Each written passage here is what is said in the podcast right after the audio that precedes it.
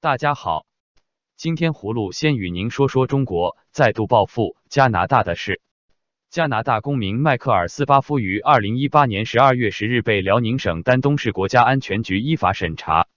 斯巴夫是居住在中国丹东市的一名加拿大商人。他在本周告知加拿大官员，称他受到传讯问话。加拿大方面接下来在试图同他联络时，已无法找到他。在此之前。加拿大前外交官康明凯被捕。据中国官方媒体报道，他涉嫌参与危害中国国家安全的活动。媒体报道，斯巴夫在丹东经营一家主要同朝鲜进行文化交流的公司，常去朝鲜出差，也是一位小有名气的朝鲜问题评论人。以上两桩案子都发生在华为财务长孟晚舟在渥太华被拘留之后。在当天举行的外交部例行记者会上，陆康在回应相关问询时表示，从性质上说，两人都从事了危害中国国家安全的活动。北京和辽宁省有关国家安全机关正在分别侦办其案件，两名加拿大公民的合法权益能够得到保障。在被问及康明凯和迈克尔被拘是否与孟晚舟一案有关时，这名中国外交官则表示，中方是依法。依规采取行动，葫芦对中国政府的愚蠢行为感到羞耻。习近平治下的中国越来越像北韩，习近平也越来越像金正恩了。接着，葫芦与您说说特朗普总统惨遭司法部和加拿大打脸的事。美国司法部检察官助理德梅尔斯周三驳回了特朗普总统前一天有关介入华为高管案的说法。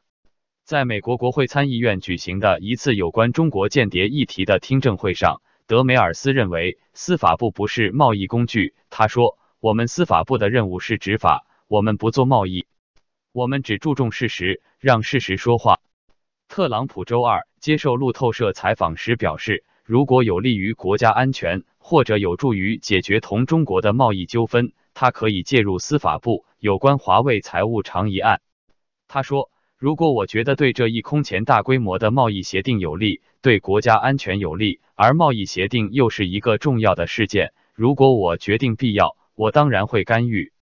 布鲁门塔参议员说，特朗普有关华为的表态，像是在说，美国的执法部门要么是为贸易，要么为政治或外交服务的工具而已。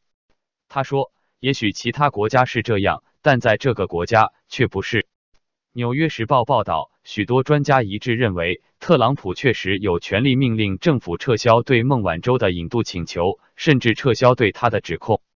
但是，他们也警告，过去从未有总统这么做。如果特朗普开了先例，他将会是个合法但是坏的总统。星期三下午，加拿大外交部长弗里兰召开记者会，告诫美国特朗普政府不要把华为财务总监孟晚舟引渡案政治化。作为美国与中国贸易谈判的筹码，葫芦认为特朗普总统的确应该管住他的大嘴巴了。他干预司法的话，缺乏常识，也给加拿大政府增加了压力，是不道德的。最后，葫芦与您说说成都秋雨圣约家庭教会被逼迫的事。中国基督教地下教会成都秋雨圣约教会一百多名信徒日前被公安扣押，目前仍有超过八十人未获释。消息指，教会牧师王仪被指煽动颠覆国家政权。成都秋雨教会周日被当局大清洗后，教会一度在脸书发消息，指牧师王仪被以非法经营及非法出版等罪名刑事拘留。但教会一名姓张的信徒周三向记者表示，公安对外透露，王仪是以涉嫌煽动颠覆国家政权为由被捕。四川当局周日起强行取缔秋雨教会。带走超过一百名信徒，教会声称有成员在羁押期间被殴打，也有人被绑在椅子上，不许休息和断水断粮。到目前，大部分被羁押的信众仍未获释。这是中国今年两月修订宗教事务条例以来最大规模的抓捕事件。创办教会的王仪是律师出身，也是中国著名知识分子，多年来持续关注政治犯家属，曾在六四纪念日等敏感日子举行祷告会。二零零六年，曾在美国白宫与时任总统乔治·布什会面。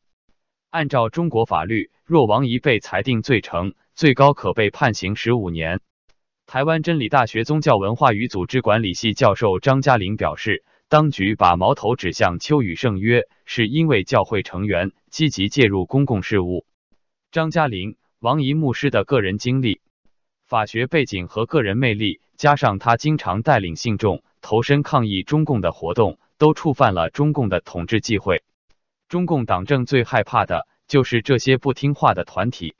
如果王怡所作所为是不听指挥的，当局肯定会把他视为眼中钉。葫芦谴责中共破坏宗教自由的非法行为，对其逼迫秋雨圣约教会弟兄姊妹感到愤慨。但中共的打压是没有用的，因为基督徒就是带血的种子，千年的逼迫都没有使他们屈服。好了，今天就聊到这里，明天见。